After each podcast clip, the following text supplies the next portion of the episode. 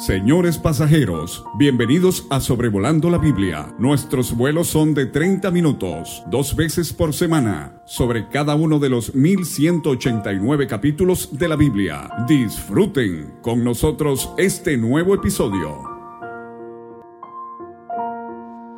Hola a todos, qué gusto poder estar con ustedes otra vez. Queremos agradecerle a todos los que nos permiten entrar a sus hogares o poder acompañarles, salir manejando o al ir caminando o en donde quiera en que ustedes se encuentren al, al, escuchar este episodio 282 de Sobrevolando la Biblia.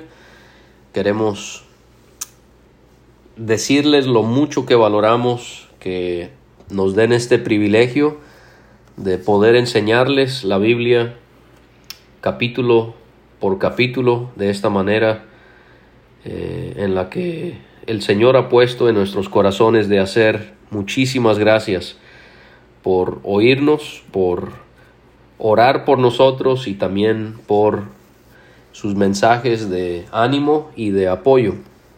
Hay hermanos y hermanas que escuchan sobrevolando la Biblia en varios países, en Norteamérica, en Centroamérica, en Sudamérica, en el Caribe, en países como España, en Europa y la verdad es que nos sentimos tan indignos de este honor que Dios nos da y que ustedes también a la vez nos conceden y queremos agradecerle a Dios y agradecerle a ustedes.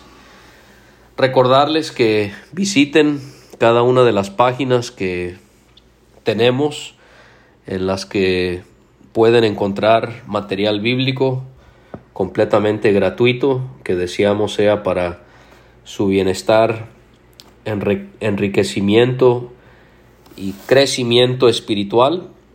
Gracia más gracia.com, revista bálsamo.com. En YouTube tenemos el canal Gracia más Gracia y también soloporfe.com. Y nuestro deseo es que este contenido en la web pueda honrar al Señor y pueda ser de, de bendición a, a cada uno. Para nosotros es abrumante ver cómo Dios ha permitido que el ministerio con gracia más gracia crezca año tras año. Eh, ha sido solo la, la misericordia y el poder de Dios, pero la realidad es que nos quedamos sorprendidos por cómo más y más de todos ustedes muestran el deseo de poder aprovechar el material que subimos en cada una de esas páginas y plataformas. Si tú deseas eh, recibir eh, sobrevolando la Biblia vía WhatsApp, puedes enviar un mensaje al número más 52 322 349 22 58. Y si quieres recibir eh, mensajes eh, haciéndote saber todo lo que se publica en las páginas que te acabo de, de mencionar, puedes enviar un mensaje al número más 52 938 160 6202. Mi padre, David Alves, eh, es el que comparte los episodios de Sobrevolando la Biblia cada miércoles y un servidor, su hijo, con su mismo nombre, David Alves, eh, lo hago cada sábado por gracia de Dios y para el servicio de cada uno de ustedes. Así que veamos en este fin de otra semana el capítulo 13 de segundo de Samuel. Estos son los capítulos que quisiéramos no tener que considerar. Y ahorita va a ver por qué digo eso. Y de paso debería de leer el pasaje si no lo ha hecho. Estos son los capítulos que quisiéramos no tener que considerar, pero esto, segundo de Samuel 13, también forma parte de la palabra de Dios que es verdadera, viva y eficaz, y que de una o de otra manera, por más desagradable y lamentable que sea el contenido de este capítulo, nos santifica nos santifica, nos aparta del pecado. Y eso fue algo que Jesucristo mencionó en su oración antes de morir. Le dijo a su Padre acerca de sus discípulos y es el mismo deseo que Él tiene para con nosotros. Casi dos mil años después, Él dijo en Juan 17, 17, santifícalos en tu verdad, tu palabra es verdad. Entonces, ¿por qué debemos leer, estudiar y enseñar? Segundo de Samuel 13 y todos los demás pasajes en la Biblia, sean desagradables o no, porque hay provecho en todo, porque es la palabra de Dios y hay provecho en todo lo que Dios quiere decirnos. Y en este caso vamos a ver que como dice Pablo a los Corintios, los eventos del Antiguo Testamento nos, nos, eh, nos sirven de ejemplo. En este caso, este es un ejemplo que claramente queremos evitar. Los eventos de este capítulo se llevaron a cabo en orden cronológico después de lo que vimos en el episodio pasado sobre el capítulo 12, el cual creo que estarán de acuerdo, disfrutamos mucho todos aquellos que pudimos escucharlo. Porque vemos ahí en el versículo 1 que dice aconteció después de esto. A veces la Biblia nos presenta historias en un orden cronológico, en otras ocasiones no. Aquí es el caso eh, que sí es en ese orden cronológico. Y se menciona a Absalón, hijo de David, que él tenía una hermana atractiva, hermosa, que se llamaba Tamar. Y la historia ya comienza muy mal desde el versículo 1 porque vemos que el medio hermano de Absalón, de Tamar, llamado Abnón, se enamora de Tamar. Absalón y Tamar eran hijos de David y de una mujer llamada Maaca, de acuerdo al capítulo 3, versículo 3. Esto es importante para el final de la historia. Maaca era hija del rey Talmai de Jesús, al otro lado del Jordán, algo que ya consideramos. Recordemos que hay otra Tamar mencionada en la Biblia, la que fue nuera de Jacob, también involucrada en una historia desagradable en Génesis 38, eh, de una manera tierna. Vamos a ver en el capítulo 14 que Absalón llama a una hija suya con este nombre de su hermana Tamar.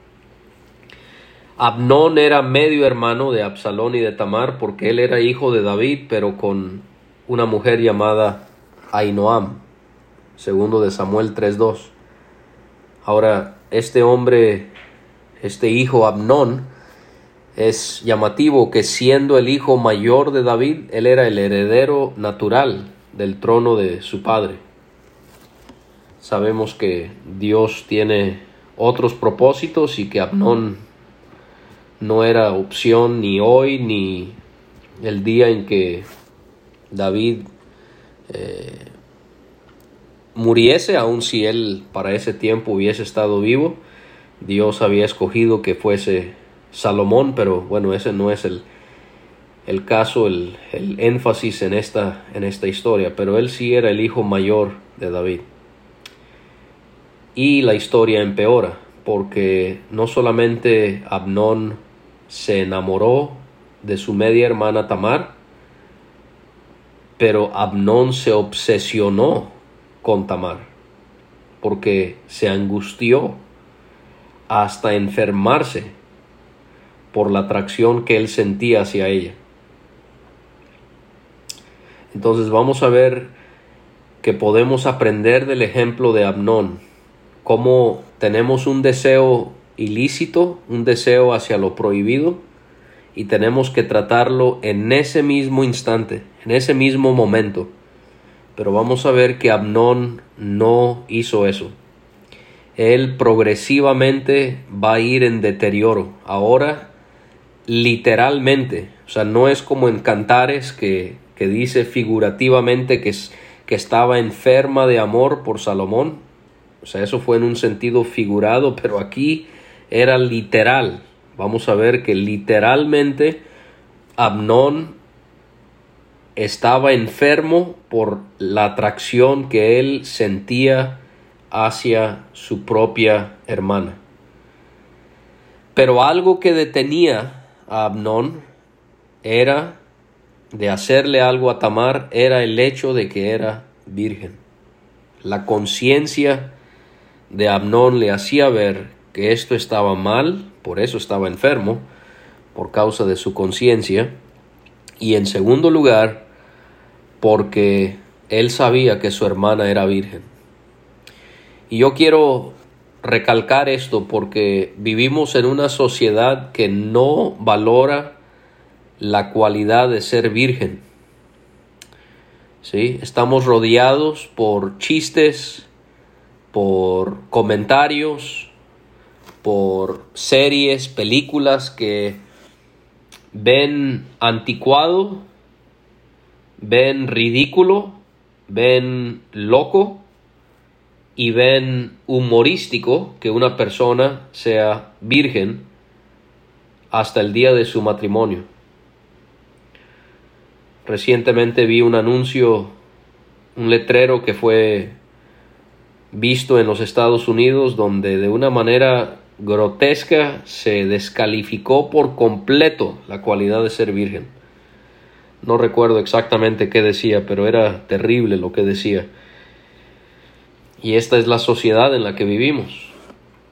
Pero queremos recordar, hermano, hermana, no importa cuántos años tengas, no importa cuánto tiempo llevas esperando a que Dios te provea tu pareja ideal, recuerda que tu virginidad es algo que Dios sí valora intensamente, profundamente. Abnón tenía un amigo llamado Jonadab, nos dice aquí la, la narración. Él era hijo de un hombre llamado Simea, que era hermano de David. O sea, esto quiere decir que Abnón y Jonadab eran primos. Qué extraño que diga que que eran amigos, cuando eran primos, no es por una falta de, de expresión del Espíritu Santo, obviamente, sino vamos a ver que todo esto es una situación tan confusa y tan oscura. Jonadab va a empeorar la situación que ya tenemos, que Abnón está enamorado de su hermana y que está enfermo por ella porque Jonadab era un hombre astuto, dice la palabra del Señor, sagaz, sutil. Era muy inteligente, pero para mal. Jonadab era de esas personas que sabe qué hacer y qué decir para llevar a cabo sus intenciones perversas. Nuestro corazón encuentra cierta atracción en esa forma de ser.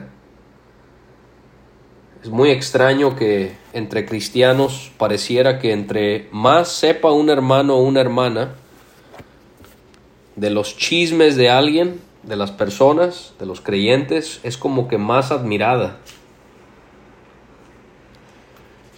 Y creo que tiene que ver con esta obsesión que a veces podemos tener de querer tener el poder de la información. ¿Para qué? Para dañar a alguien cuando lo necesitemos.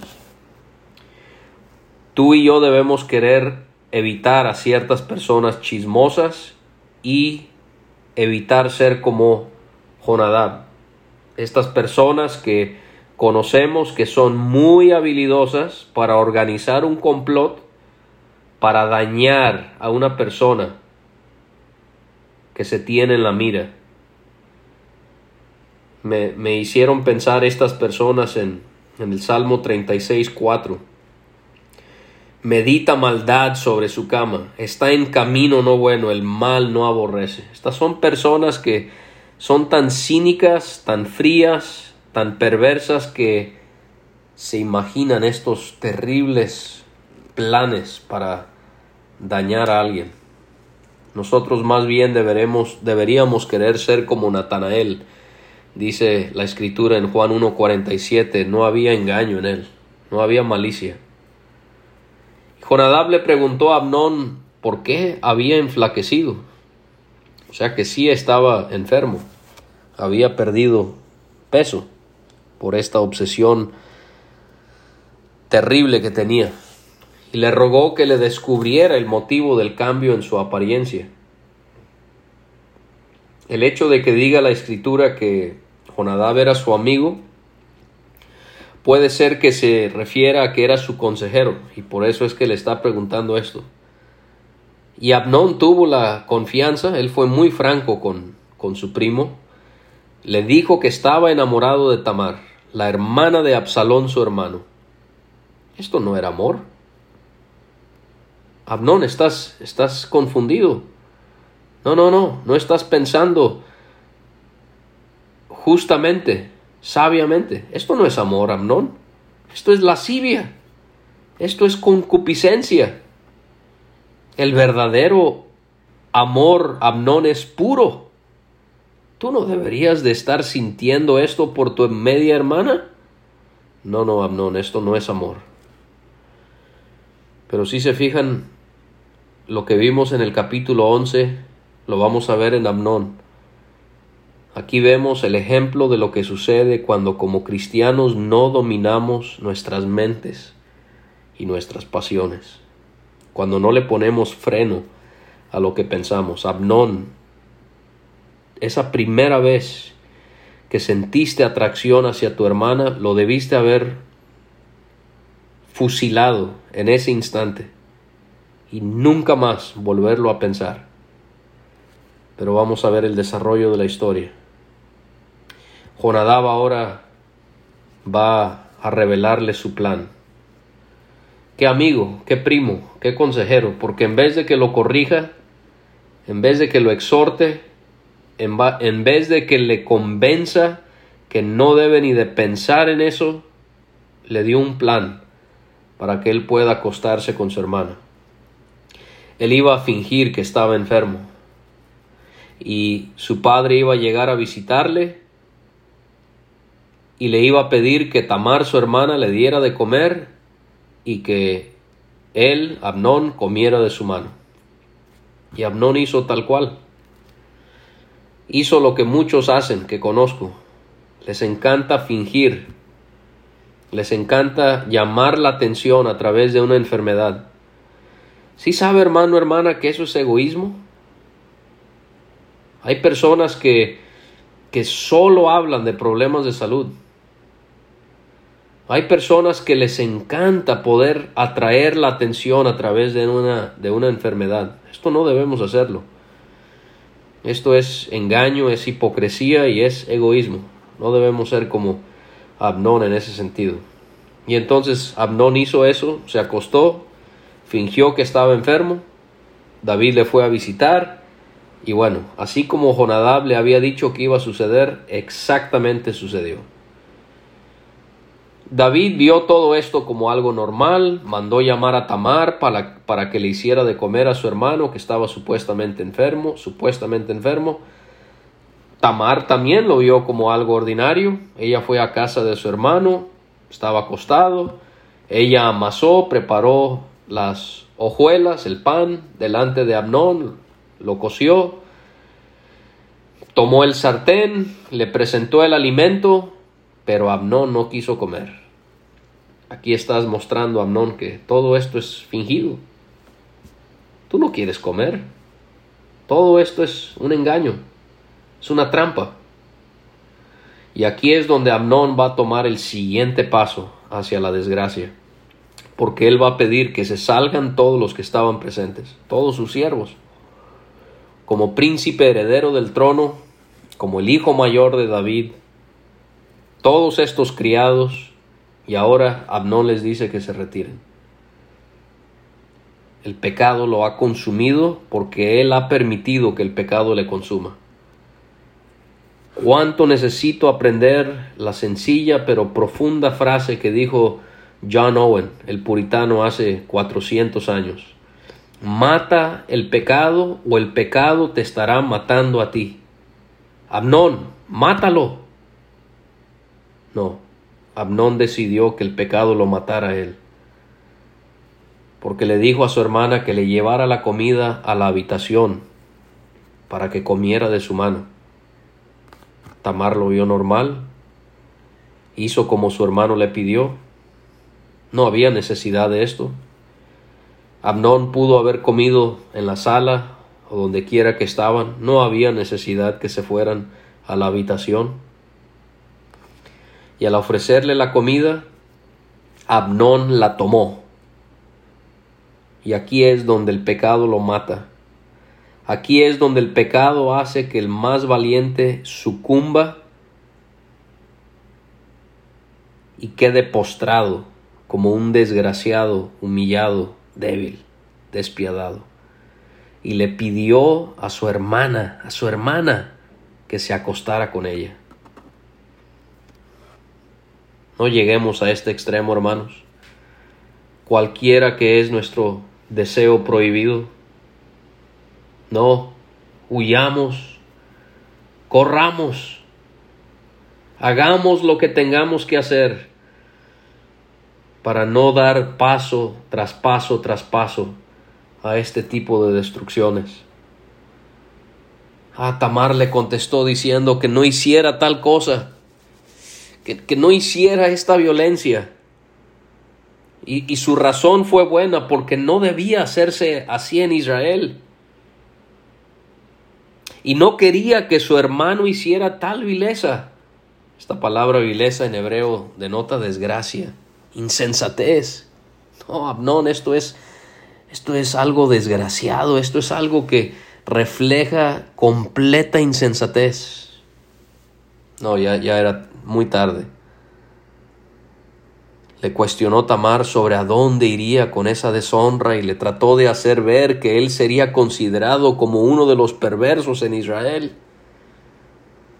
O sea, cómo hasta en el último momento Dios en su providencia permite que la conciencia de Abnón sea perturbada, sea, sea lastimada para que él se detenga, aun cuando estaba al borde del precipicio.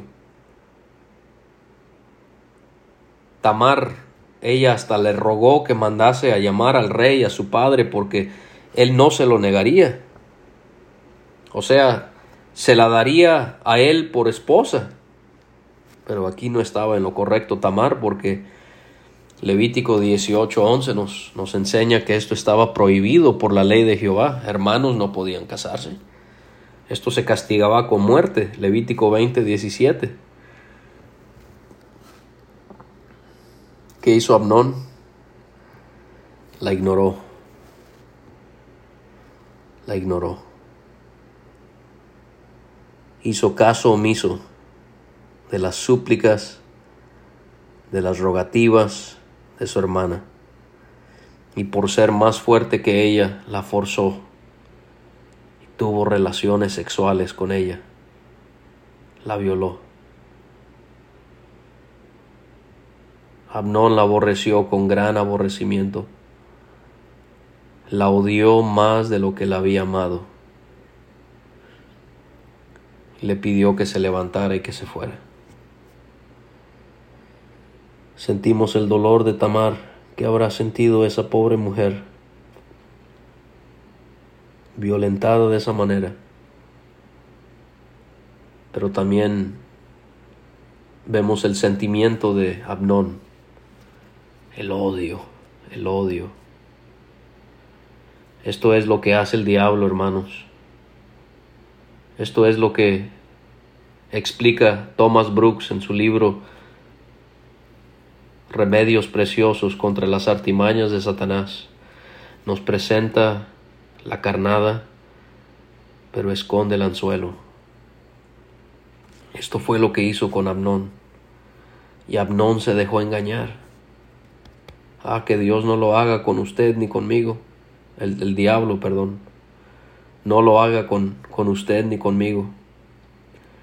Que yo vea la carnada, pero que yo también vea el anzuelo y yo diga, no, esto me va a causar grandes males y lo peor es que va a ofender a Dios. No lo voy a hacer. Charles Spurgeon, hace más de 150 años, él hablaba de que cada vez que vamos a cometer un pecado nos acordemos de la vergüenza que viene con ese pecado. La odió, la odió. Y Tamar le dijo que había sido mayor el mal de arrojarla que lo que le había hecho. O sea, este, este desprecio, salte, ya te usé, ya hice lo que quise contigo, ahora vete. Abnón la volvió a ignorar. Abnón llamó a un criado suyo que le servía y le pidió que sacara a Tamar, que cerrara tras ella la puerta. Tamar que iba vestida con un vestido con diversos colores, porque era el vestido que usaban las, hijas vírgenes de los reyes. No, esa hermosura ya, ya no la, la sentía. El criado la sacó y le cerró la puerta como si fuera una mujer profana cuando era la hija del rey. Y Tamar tuvo que tomar ceniza y la, la esparció sobre su cabeza y rasgó el hermoso vestido que llevaba puesta y puso su mano sobre su cabeza y salió gritando. Y Absalón, él, él como que sospechaba porque le preguntó si Abnón había estado con ella y Abnón, cuando supo lo que había sucedido, le pidió que no se angustiara su corazón. Le pidió que no se callara porque, que se callara, mejor dicho, porque había sido su hermano quien le había hecho este gran mal. Y Tamar se quedó desconsolada en casa de Absalón. ¿Por qué no fue con su padre? Me duele hacer la pregunta con este personaje al que tanto amamos, David. ¿Habrá sospechado Tamar que David iba a favorecer a su hijo y no a ella? Tengamos cuidado con Absalón. Vamos a ver en él también cómo si no controlamos nuestras emociones, nuestras pasiones, también esto nos va a llevar a la destrucción. La escritura nos dice en el versículo 21 que David se enojó mucho al escuchar lo que había sucedido. Pero tengo que hacer la pregunta, David, ¿por qué no hiciste nada al respecto? Sí, qué bueno que te enojaste, David, pero tu hija ha sido violada por tu propio hijo y no vas a hacer nada.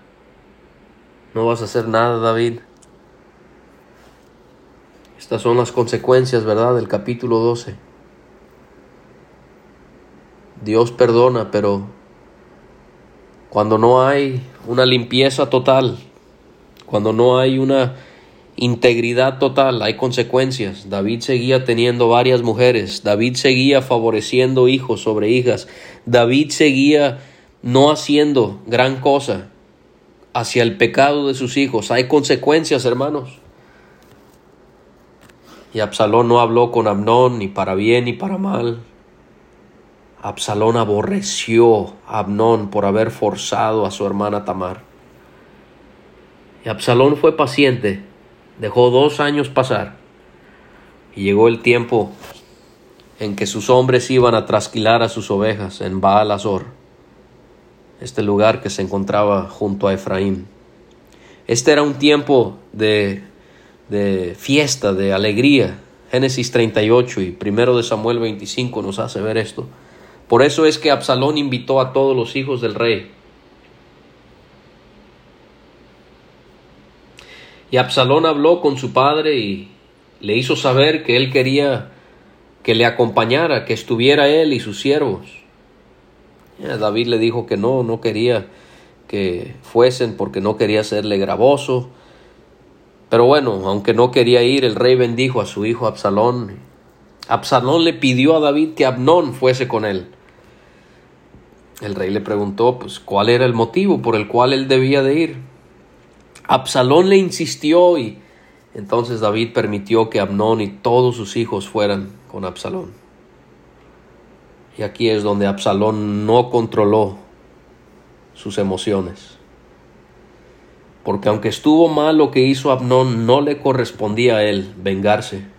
Y Absalón le guardó rencor y enojo por dos largos años. Y terminaron esos dos años y Absalón dijo, este es mi momento.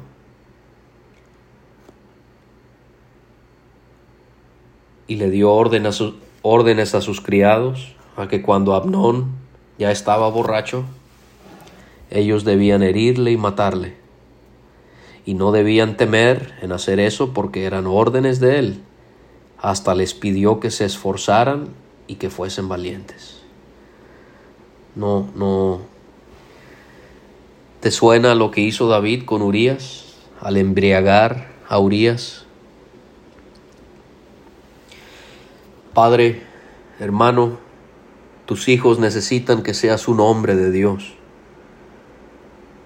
La iglesia necesita varones no hombres que griten y que hagan su berrinche y que saquen el cinto y, y solo expulsen su emoción porque, porque me interrumpieron jugando mis videojuegos que ya tengo 37 años y lo sigo haciendo y mi serie como si tuviese 18 años y, no pude ir a mi partido de fútbol cuando ya tengo 42 años, hermano. Hermano, vamos a, ser francos. Ya es hora de madurar. Ya es hora de crecer.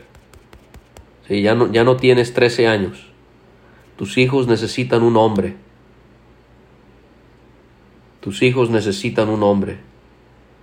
Y cuando tú y yo somos un mal ejemplo, nuestros hijos van a seguir ese mal ejemplo. David vio eso con sus hijos y los criados de Absalón hicieron exactamente lo que se les había pedido. Mataron a Amnón. Y en eso se levantaron todos los hijos del rey, y los criados salieron huyendo montados sobre sus mulas. Y al ir ellos escapando, llegó a oídos de David que Absalón había matado, pero a todos los hijos del rey, que ninguno de ellos había quedado vivo. David, lleno de dolor, se levanta, rasga sus vestidos y se echa sobre la tierra y sus criados hacen lo mismo. Y aquí viene este hombre Jonadab, él sabe todo. Este es don Chismes que sabe todo.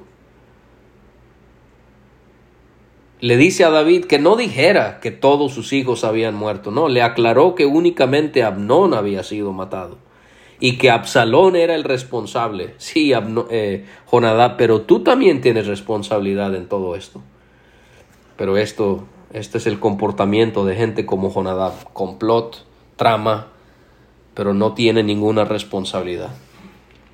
Le volvió a insistir que no pusiera en su corazón el rumor que todos los hijos habían muerto, sino que solo Abnón había muerto. Y Absalón huyó.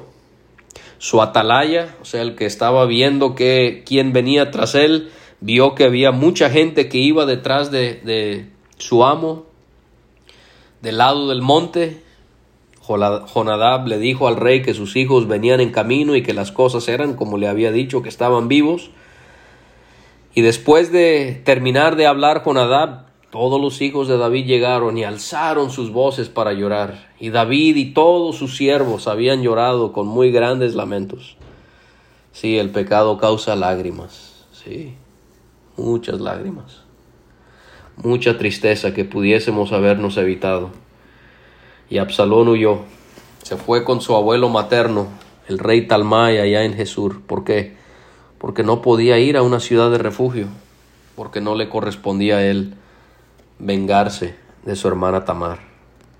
Y David lloró por su hijo todos los días. Y Absalón estuvo allá tres años. Tres años.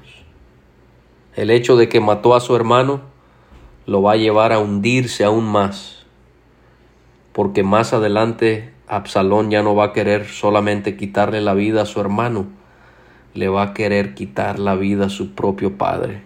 Si ves lo que hace el pecado en tu vida? Este capítulo enfatiza mucho algo que necesito guardar y atesorar en mi corazón en lo más profundo que un pecado lleva a otro si éste no es dominado. Y no solamente es un pecado a otro, es un pecado malo a uno que es peor. Y parte del sufrir de David era que él deseaba ver a Absalón. Deseaba verle porque ya había sido consolado de la muerte de su hijo Abnón, pero estas son las consecuencias de sus malas acciones. Aprendamos de todo esto en 2 de Samuel 13.